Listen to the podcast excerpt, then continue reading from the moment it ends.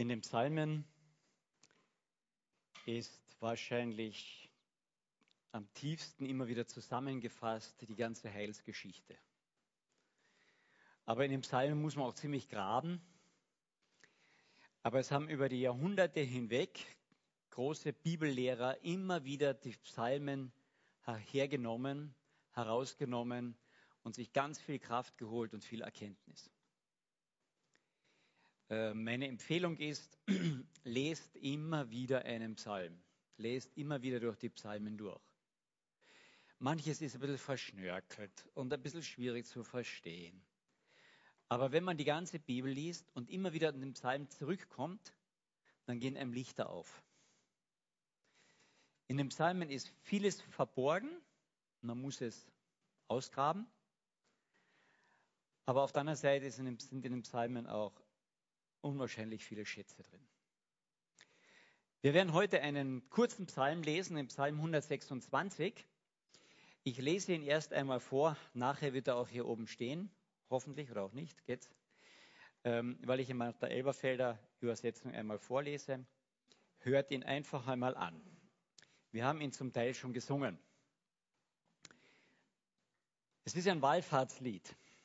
Als der Herr die Gefangenen Zions zurückführte, da waren wir wie die Träumende. Da wurde unser Mund voller Lachen und unsere Zunge voller Jubel. Da sagte man unter den Nationen, der Herr hat Großes an ihnen getan. Der Herr hat Großes, an uns getan. Wir waren fröhlich. Jetzt kommt ein Knick. Bringe zurück her unsere Gefangenen, gleich den Bächen im Südland, das ist eigentlich Negev. Die mit Tränen sehen, die werden mit Jubel ernten, aber er geht weinend hin und trägt den Samen zum Sehen. Er kommt heim mit Jubel und trägt seine Garben. Ein Psalm, wo wir den Anlass nicht genau wissen. Könnte sein, der Anlass irgendwas mit der babylonischen Gefangenschaft zu tun hat. Es könnte was sein, dass es aber auch ein Rückblick auf die ägyptische Zeit ist. Wir wissen es nicht. Wissen den Zusammenhang nicht genau. Spielt in dem Fall auch keine Rolle, denn in diesem Psalm von der Thematik geht es um unser Gefühlsleben ein Stück weit. Es ist keine große Geschichte, die jetzt spannend ist, wie, was weiß ich, Riese Goliath wird von David gefällt, sondern es ist einfach ein Psalm über Leid und über Freude, aber es ist ein Psalm, zu dem man zurückkehren kann, wenn wir unser inneres Gleichgewicht verlieren. Und wir haben heute einen, ähm, ich möchte versuchen, so in mehreren Punkten ein bisschen in die Tiefe von diesem Psalm zu gehen. Der Psalm beschreibt Freude und Leid, Weinen und Lachen. Er ist absolut in der Realität eingebettet. Ob das als Nichtchristen ist oder auch als Christen, wir werden weinen und wir werden lachen, wir werden Freude haben und wir werden Leid haben. Bitte verabschiedet euch nicht davon. Ja, dass ihr irgendwann sagt, na, irgendwann erreiche ich auf dieser Erde nur noch Freude. Wir haben diese Zusage in der Bibel nicht. Es wird einmal eine Zeit geben, aber nicht hier auf dieser Erde, solange Jesus nicht wiedergekommen ist. Okay? Und der Psalmist ist das sehr realistisch. Alle Psalmen eigentlich. Freud und Leid. Wir haben schon einiges heute von Paulus gehört. Riesenfreude an dem Herrn, Freude an den Mitmenschen, Freude an diesen Dingen. Und gleichzeitig Riesenleid und er weinte und er ermahnte unter Tränen. Beides. Freude und Leid. Warum ist das so? Weil wir folgen einem Herrn nach, und er hatte auf dieser Erde Freude und Leid.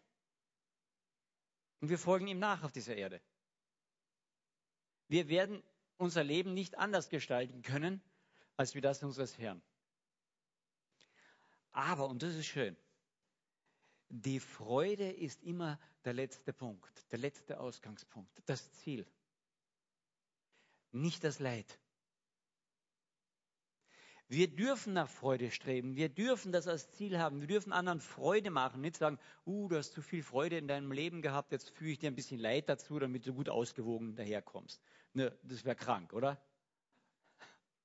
Das braucht man nicht. Kommt von alleine. Aber ich finde es schon so großartig, als Jesus auf dieser Erde war, das erste Wunder, was er getan hat, war Hochzeit zu Kana, Wasser zu Wein, damit die Freude überströmt. Sein erstes Wunder war nicht, dass er auf dem See Genezareth marschiert ist, dass er Kranke geheilt hat. Sein erstes Wunder war Freude vermehren. Und ich denke, wir wollten uns damit was sagen. Er wollte uns einfach sagen, Leute, ich bin hier, weil das Ziel ist Freude vermehren. Auf das wollen wir zugehen. Aber gleichzeitig wissend, es wird auch ganz, ganz viel Leid geben. Ich denke, sein Leben war mehr als ein Beispiel davon. Also der erste Punkt ist, wir werden beides in unserem Leben haben. Wir werden Tränen haben, wir werden weinen und wir haben auch schon geweint. Wir haben Freude und werden Freude haben. Unser Ziel ist aber einmal, wie wir es gerade eben auch gesungen haben, diese, wir werden, werden sein wie die Träumenden, wir werden lachen, wenn wir vor Jesus stehen, wir werden uns freuen. Das wird eine, eine Freude sein.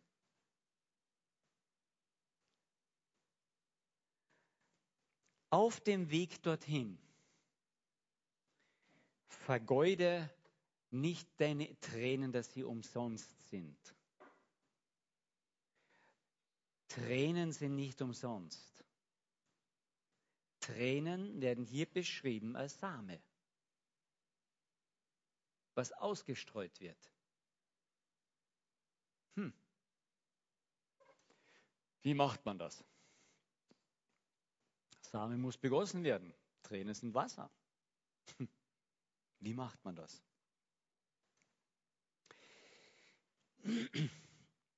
Wir wollen das anschauen. Also es gibt Leid und Freude und wir beides, beides werden wir im Leben haben und wird uns durch unser ganzes Leben hin begleiten. Wenn wir aber Christen werden, wenn wir das Evangelium ernst nehmen, wenn das Leben, in unser, äh, wenn das Leben Jesu in unser Herz eingreift, dann werden wir erleben, dass Freude tiefer wird und das Leid tiefer wird. Beides. Wir gehen manchmal in dieses Leben hinein und denken, ah, wenn wir Christen werden, wird die Freude mehr und mehr und mehr. Und irgendwann wird die Freude total überhand nehmen. Glaube ich nicht so ganz. Der zweite Schritt, wenn wir Christen werden, werden wir merken, dass auch das Leid tiefer wird und die Freude vermehrt wird.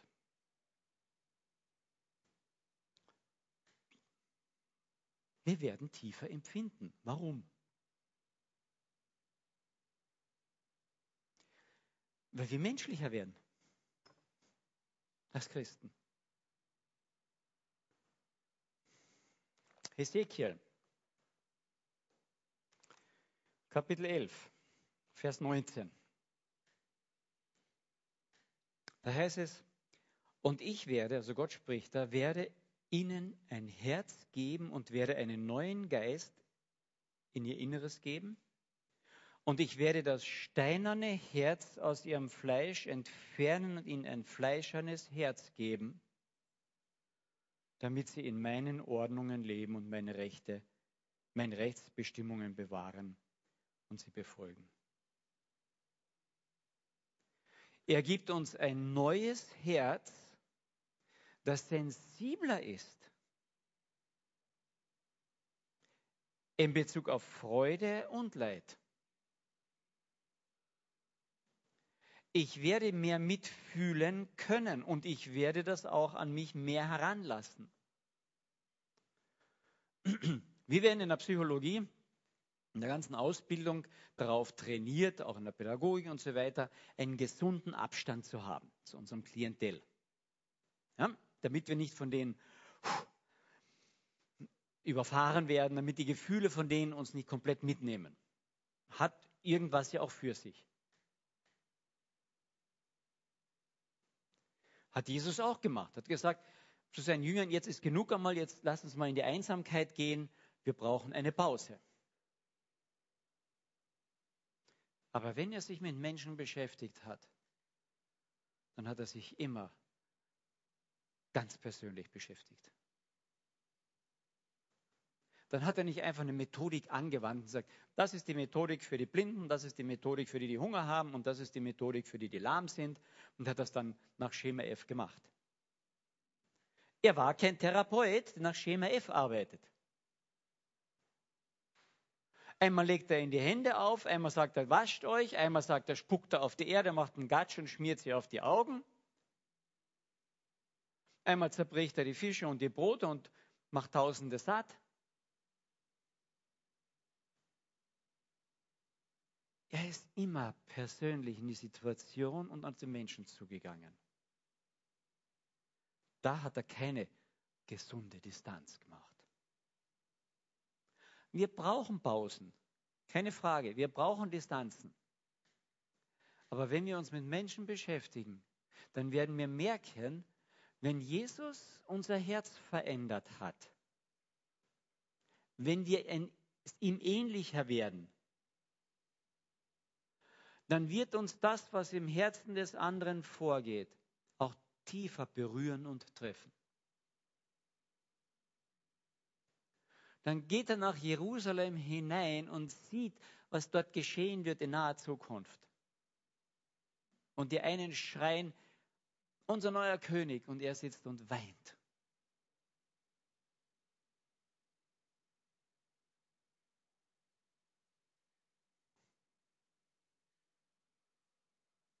Manche würde gesagt, so ein Idiot hätte doch wirklich sich jetzt zum König machen lassen können. Aber er lässt das Leid sein Herz berühren. Ihr Männer, wir haben ja gelernt, nicht zu weinen. Gell? Indianer weint nicht. Der kleine Fritz hat immer das gesagt, als ihm dann hergefallen ist und dann blutet sein Knie und dann fängt er doch an zu weinen. Dann sagt ihm die Oma, aber ein Indianer weint doch nicht. Und dann hört er ganz kurz auf und dann schaut er seine Oma an und sagt, aber ich bin kein Indianer. Und dann rinnen wieder die Tränen. Wenn wir von Christus ein neues Herz bekommen haben, dann werden wir öfters mit unseren Tränen kämpfen oder sie auch laufen lassen. Für die Männer vielleicht das erste Mal. Das ist gut, das ist in Ordnung und das ist richtig. Wenn wir sensibler werden, wenn wir das näher an uns dran lassen. Warum sage ich die Männer? Wo die das gelernt haben, nicht so nah dran zu lassen. Sind ja für die Härte des Lebens bestimmt. Nein, du bist auch bestimmt für das Leid und es an dich rankommen zu lassen, Mitleid zu haben. Ich bin jetzt nicht diskriminierend. Die Frauen weinen ein bisschen anders. Ja? Aber wenn die Frauen das Herz Jesu spüren, dann werden vielleicht die Tränen etwas verändert werden und dann wird das weniger über Selbstmitleid geweint werden und vielleicht etwas mehr über das Leid auch des anderen das ich mit auf meine Seele nehme. Das ist immer ein bisschen anders.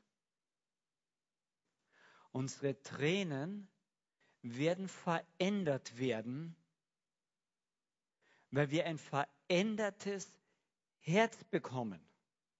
Habt keine Angst vor den Tränen. Es ist okay. Und wenn wir als Christen mehr weinen, ist das ein Zeichen davon, dass das Herz, was uns Gott gegeben hat, mehr zum Zug kommt. Das steinerne Herz nimmt er heraus und gibt uns ein fleischernes Herz.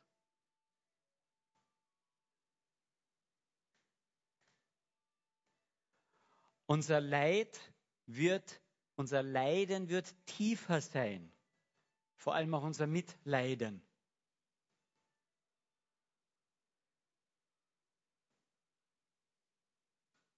Aber auch unsere Freude. Denn wir wissen, es kommt eine Zeit, wo dieser Jesus, der uns dieses neue Herz gegeben hat, unsere Tränen abwischen wird. Und wenn ich daran denke, dann kommen mir manchmal die Tränen. Da wird dieser Jesus sich zu mir niederbeugen, sich zu dir niederbeugen und sagen, hey Bur, hey Tochter, brauchst nicht mehr weinen. Das Leid habe ich überwunden, ist auf die Seite getan. Ich wische deine Tränen ab. Und da wird eine Freude in dieser Beziehung sein.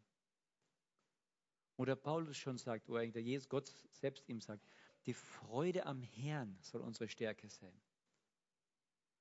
An einem, ja, an einem Herrn, der nicht einfach nur hoch oben drüber steht. Das tut er auch. Sondern einen Herrn, der mich einmal in den Arm nimmt und sagt, hey, bei mir bist du daheim. Bei mir bist du zu Hause. Wo ich wissen darf, ich kann durchaus atmen und sagen, wow, ich bin gehaltener, umarmter. Es ist eine tiefe Freude, einer Schönheit da, die über das Haha weit hinweg geht. Weit. Weil wir ein Herz von Jesus bekommen haben, das lernen kann, so zu lieben wie Jesus. Sind wir noch ein bisschen entfernt davon? Haben wir noch absolut Luft nach oben, da zu lernen.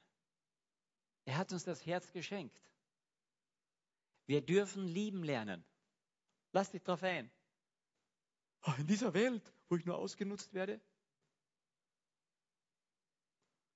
Was hat Jesus gemacht? Ich denke, hier dürfen wir etwas mehr noch umdenken. Wir sind noch ganz stark vom Selbstschutz geprägt. Glaubst du nicht, dass Jesus dich schützen kann?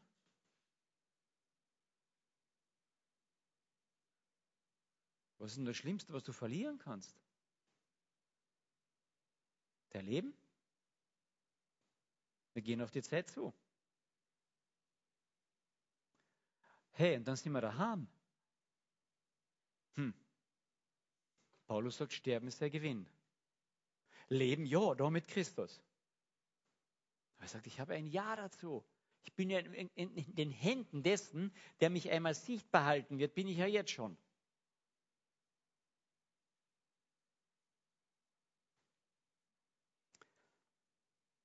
Als der Herr die Gefangenen Zions zurückführte, da waren wir wie die Träumenden.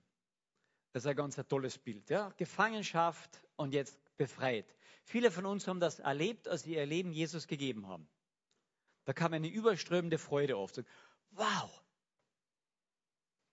Da wurde unser Mund voll Lachen, unsere Zungen voller Jubel. Der hat Großes getan.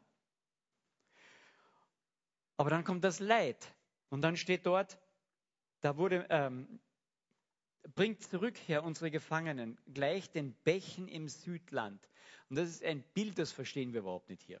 Da steht eigentlich Negev, gleich den Bächen im Negev. Negev ist die Wüste südlich von äh, Jerusalem, was dann unten bis hin zum Roten Meer letztlich geht.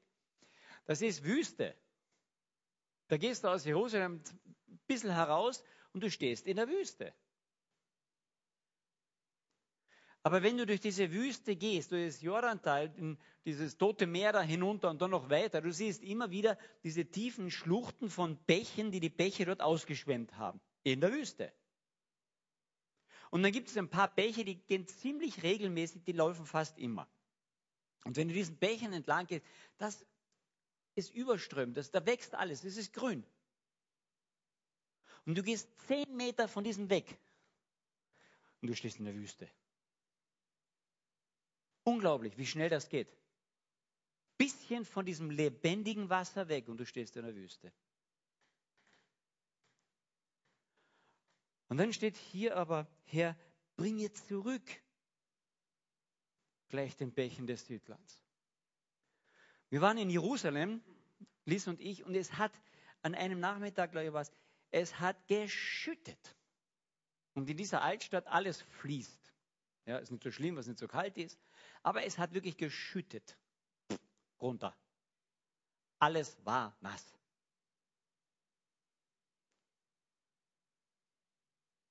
Und einen Tag später, dieses Wasser versickert ganz schnell. Und Jerusalem liegt ein paar Meter, paar hundert Meter über dem Meeresspiegel. Und der Negev geht hinunter bis aufs Tote Meer. Was ist das? 400 Meter, glaube ich, unter dem Meeresspiegel. Und da versickert alles. Und unsere Leiterin, die sagte, als wir durch die Wüste gingen, sagte, hier in der Wüste, da verdursten kaum Menschen. Aber viele ertrinken. Haben so angeschaut, hä? Und die haben das erlebt. Einen Tag, nachdem dieser Wolkenbruch in Jerusalem war, kommt dieses versickerte Wasser im Negev ganz urplötzlich aus dem Berg. Und da gibt es eigene Warnsysteme in Israel. Und eine Gruppe junger Männer, junger Leute, Männer und Frauen, haben dieses Warnsystem nicht beachtet, sind in einem Bus, haben dort ein Training gemacht für ihre äh, Militärzeit eigentlich, also als Vorcamp, und haben nicht diese Warnungen abgehört. Die wussten nichts von diesem Regenfall in Jerusalem. Und gehen so ein ausgetrocknetes Wadi, so ein ausgetrocknetes Bachbett hinauf. Und die sind steil. Und dann hören sie es wie ein Donner plötzlich in der Ferne. Und es war für die viele schon zu spät. Da kam eine Wasserschlamm-Geröll-Lawine herunter, etwa vier bis fünf Meter hoch. Und viele von diesen Jungen konnten seitlich nicht mehr hinauf. Sie versuchten noch andere zu halten und zu retten. Es ging nicht mehr. Und ich glaube, es sind, ich weiß nicht, 14 oder 16 oder was, sind dort umgekommen insgesamt. Es ging hier auch durch die Zeitungen. Was eigentlich ein Segen ist, Wasser in der Wüste. Und dann blüht sofort alles, dann geht sofort alles in Grün über. Kann auch zum Fluch werden. Und es ist so ein Bild auf Jesus Christus auch hin, der sagt, ich bin das lebendige Wasser. Kommt her, trinkt bei mir. Nutzt es. Ich bin da für euch. Aber wenn ich es nicht beachte, kann es zum Gericht werden. Negev-Erlebnis. Auf der einen Seite tollen Gewässer dort hinauf, mitten in der Wüste und es ist grün, grüner Streifen. Und auf der anderen Seite kann es Gericht sein.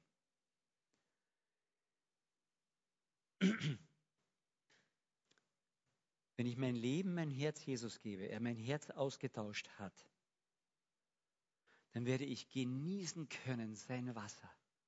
Er macht satt. Bleibt eine Sehnsucht, solange ich auf der Erde bin, aber er macht satt, macht zufrieden. Ich weiß, ich habe immer Zukunft. Ich bin gehaltener. Ich bin eine Wasserquelle, die ich kennen darf, die mich nicht überrollt.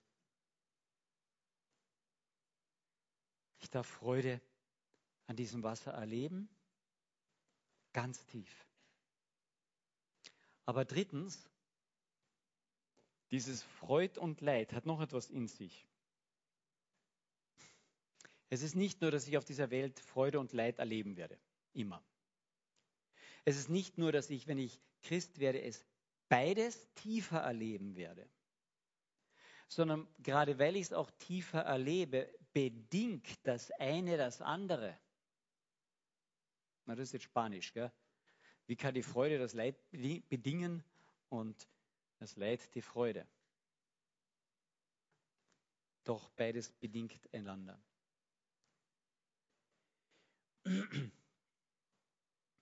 Ich möchte ein Beispiel sagen eigentlich. Wenn ich ähm, am Anfang meines Christseins oder als noch gar kein Christ war, ein anständiger Mensch war und ich, mir ist was schief gegangen. Ja, ich, ich habe Blödsinn geredet, sage ich, ha, so ein Esel. Ja, das, ich habe es doch gewusst, dass das falsch ist. Ja, ich habe ein Gesetz gebrochen. Ja, und ich ärgere mich drüber. Und das geht vielen als Christen auch noch so. Aber je tiefer ich hineinschaue in das Evangelium, merke ich, ich habe nicht nur ein Gesetz gebrochen, ich habe ein Herz gebrochen.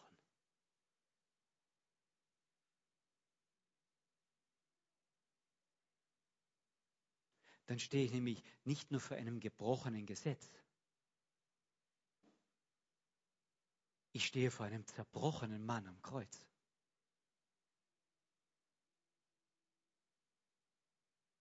Und dann werde ich nicht nur sagen, ach, ich Esel, ich habe was falsch gemacht. Sondern wenn ich diesen Mann sehe, den ich zerbrochen habe, dann geht mir das, geht mir das tief. Dann, dann leide ich drunter. Leidest du unter deiner Sünde manchmal? Ich hoffe. Und je mehr ich das sehe, was ich angeriet, desto tiefer leide ich auch drunter. Aber gleichzeitig sagt mir dieser Mann am Kreuz, ich habe es für dich getan, weil ich dich liebe, weil ich dich retten will, weil ich nicht will, dass du ewig verloren gehst. Weil ich eine Zukunft der Freude mit dir leben möchte. Und dann kann diese, diese Zerknirschtheit, Kaputtheit über meine Sünde, dieses Leid an meiner, an meiner Schwachheit, an meiner Sünde, und die Buße mich hinführen zu dieser tiefen Freude, er liebt mich trotzdem. Er liebt mich trotzdem, nicht weil ich brav bin, sondern weil er sich entschieden hat, mich zu lieben. Und dann wird diese tief, tiefe Erlebnis dieses Leids, was ich anrichte, gleichzeitig zu einer tiefen Freude. Was ist das für eine Liebe? Versteht ihr? Die Tiefe des Leides bedingt auch die Tiefe der Freude.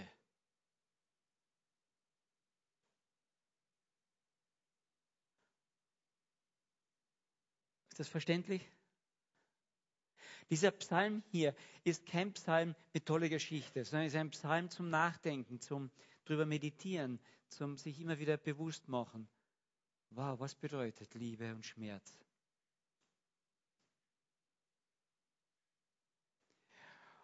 Und dann hat der Paulus gelitten, wenn in seinen Gemeinden, die er gegründet hat, es nicht gut ging. Und dann ermahnt er sie unter Tränen, heißt es.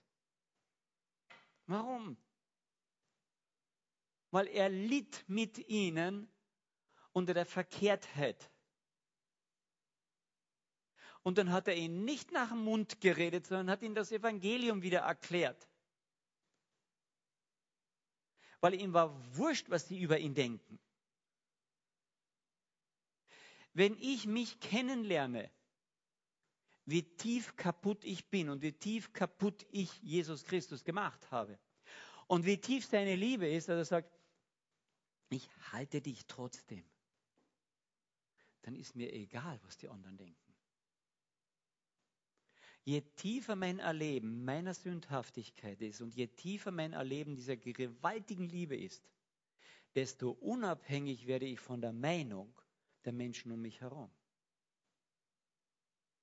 Desto freier kann ich das Evangelium weitergeben. Das ist der Zusammenhang. Ha. Und der Paulus, unter Tränen hat er sie ermahnt und ihn nicht nach dem Mund geredet, sondern das Evangelium gesagt und das Evangelium brachte Frucht. Er säte seine Tränen und er säte sie mittels des Evangeliums und es brachte Frucht. Er geht weinend hin und trägt den Samen zum Sehen. Weinend. Und er kommt heim mit Jubel und trägt seine Garben, die Ernte. Das steht im Alten Testament. Versteht ihr, dass wir unsere Tränen sehen dürfen? Seht eure Tränen. Seht sie aus. Habt keine Angst davor. Bringt sie vor Jesus Christus hin und schaut seine unwahrscheinliche Liebe, Nähe, Umarmung. Und dadurch werde ich frei zu leben oder zu sterben, zu reden oder zu schweigen und meinen Nächsten anzunehmen, für ihn zu beten, den weiterhin zu lieben. Denn die Zukunft ist nicht ein gut ausgewogenes Verhältnis zwischen Freude und Leid. Die Zukunft ist Freude. Jesus begann seinen Dienst, um ganz klar hinaus zu posaunen. Ich bin gekommen, dass sie auch Freude haben. Dass sie die Freude im Überfluss auch haben. Leben, wirklich leben. Auf dem Weg dorthin werde ich Freude und Leid erleben. Teil meines Lebens. Auf dem Weg dorthin wird Freude und Leid in meinem Leben tiefer werden. Und auf dem Weg dorthin werde ich merken, dass die beiden sich hier auf der Erde bedingen. Wer nicht leiden will, bitte, der soll auch nicht lieben. Wenn du auf dieser Erde liebst, dann wirst du auch leiden. 30 Jahre Hochzeitstag. Hm. Liebe und Leid hm, eng beieinander. Aber wenn jetzt ein Partner sterben würde, hätte der andere tiefes Leid. Und er wird nicht nur sagen, warum fügst du mir das zu? Ich hau dich noch einmal, ja? Sondern ich habe tiefes Leid, weil ich geliebt habe.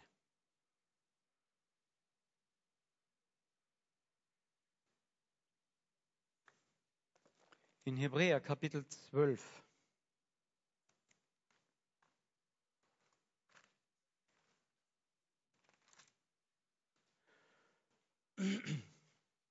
Kapitel 11 ist diese Glaubenshelden, die alle gelitten haben. Interessant. Hatten Freude auch, aber haben alle gelitten. In diesem Kapitel 12 gibt er uns das Beispiel davon und sagt er jetzt, haltet doch durch in diesem Kampf zwischen Leid und Freude, indem wir hinschauen auf Jesus, den Anfänger und Vollender des Glaubens, der um der vor ihm liegenden Freude willen die Schande nicht achtete und das Kreuz erduldete.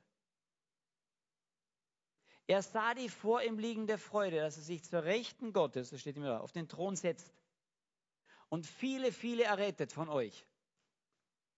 Und das hat ihm so eine, diese tiefe Vorfreude drauf. Er hat gesagt, jawohl, deswegen halte ich das Leid aus. Er hat es vorgemacht. Wir sind nicht allein in dem Leid und in dieser Vorfreude auf die Freude. Und wir sind seine Nachfolger. Der Korintherbrief, 2. Korinther, sagt das noch einmal ganz großartig. 2. Korinther, ich glaube, es ist ja, äh, Kapitel 4, Vers 17. Da sagt der Paulus, denn das schnell vorübergehende Leichte unserer Bedrängnis, ich tue das ein bisschen runterdrücken, ja, schön psychologisch. Also er sagt, denn das, was an Leid da ist, das bewirkt, bringt hervor, heißt es eigentlich auch, bewirkt uns eine über die Maßen, überreiches, ewiges, ewig gewichtiges von der Herrlichkeit. Er sagt, äh, das, was wir jetzt an Leid haben, das sehen wir und das bringt uns etwas ein. Was? Er sagt, eine Herrlichkeit, die wir die können wir nicht beschreiben. Die ist über, über, über. Das fasst der Paulus das noch einmal zusammen. Die mit Tränen sehen, werden mit Jubel ernten. In diesem Leid, was wir in der Bibel sehen, was uns von Gott zugemutet wird, ist Zukunft. Freudenzukunft. Ja? Freudenzukunft ist im Leid. Und der Paulus sagt uns das und die Psalmen sagen uns das. Halte da durch. Geh auf diesen Weg weiter. Da ist Zukunft. Die ganzen Prophezeiungen im Alten Testament haben sie alle erfüllt. Viele schon. Glaubt ihr, dass sich die nicht erfüllt? Wir werden einmal zurückblicken und sagen, was haben wir alles gemeckert in dem Leid? Und das ist ja überhaupt gar nicht wert gewesen für das, was wir jetzt sehen. Als Kind habe ich gesagt, der Himmel muss sein so wie Weihnachten, Weihnachten, Weihnachten, Weihnachten. Ja, bei uns war Weihnachten einfach wow, als Kinder. Und es ist eine Schönheit, wo ich mich daran freuen kann, ein bisschen wie die Kinder. Wisst ihr, wenn, die, wenn ein Kind etwas Schönes entdeckt, ja, dann steckt es in die Hosentasche und sagt, das sage ich niemandem. wenn unser kleiner Mike was entdeckt draußen, Papa, Mama, Oma, Opa, ja, die Freude an dem geht sofort hinaus. Chuck. Und wir wissen, dass die Freude geteilt vermehrt sich. Das ist was Großartiges. Was glaubst du, dass im Himmel sein wird? Kann man sich fast nicht vorstellen. Das letzte Beispiel, um das noch zu vervollständigen. Der Negev, die Erfahrung des Negev in der Wüste, das Wasser, toll, fruchtbar. Aber ein bisschen davon entfernt, Wüste. Das ist unser Leben. Ja? Absolut. Aber als Jesus in der Offenbarung von seinem Reich spricht, was er hier auf der Erde aufrichten wird, spricht er nicht mehr von Quellen im Negev. Da spricht er davon, dass es eine neue Quelle geben wird. Wohin springt die? In seinem Tempel in Jerusalem.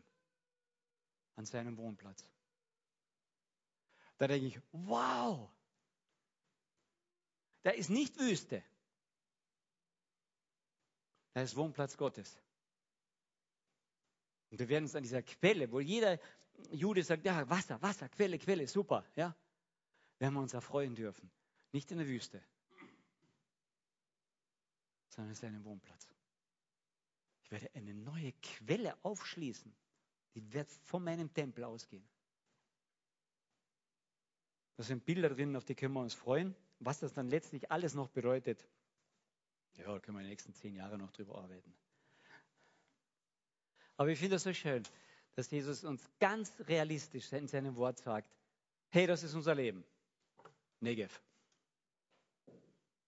Wüste, Wasser, Wüste, Sturmflut, Wüste und wieder Wasser, wieder Wüste. Aber er sagt, es bleibt nicht so. Mein Ziel mit dir ist die Quelle in Jerusalem. Freude an meinem Platz, wo ich wohne. Er hat uns ein tolles Beispiel hinterlassen. Das Abendmahl. Im Abendmahl sagt er, erinnert euch. Ja? Furchtbar. Alles für dich gegeben. Toll, damit du leben kannst. Aber das ist nicht das Ziel des Abendmahls. Das Ziel ist, dass wir es einmal feiern bei ihm. Ja? Als. Als Fest. Und dann ist er eingestiegen auf dieser Erde. Ein Hochzeitsmahl als Fest. Und das hat er gefördert. Auf das gehen wir zu. Wenn wir Leid sehen und Freude sehen, wir werden beides auf dieser Welt haben. Wir werden es vertieft erleben, wir werden mehr weinen, aber auch tiefere Freude empfinden. Wir werden erleben, dass das Leid, tiefes Leid, gerade an unserer Sünden und Schuld, auch in unserem Umfeld, auch tiefe Freude vermehrt, weil wir wissen, wie groß dieser Gott ist. Und es wird unsere Zukunft hoffentlich, unsere Hoffnung auf unsere Zukunft wach halten. Wir gehen auf etwas zu, was gefüllt ist von der Freude, nicht vom Leid. Amen. Ich möchte noch beten. Vater im Himmel, ich danke dir so für dein Wort, dass es uns immer wieder, ich hoffe, zu Herzen gehen darf. Möchte ich bitten, dass, dass du es uns bewahrst, tief im Herzen, dass du jeden von uns daran erinnerst, über die Woche darüber nachzudenken, dass es tiefer wachsen darf in unserem Leben. Und wenn du uns da Tränen schenkst, dass wir uns das nicht schämen, sondern merken, du hast unser Herz verändert. Und danke, dass du es einmal abwischen wirst.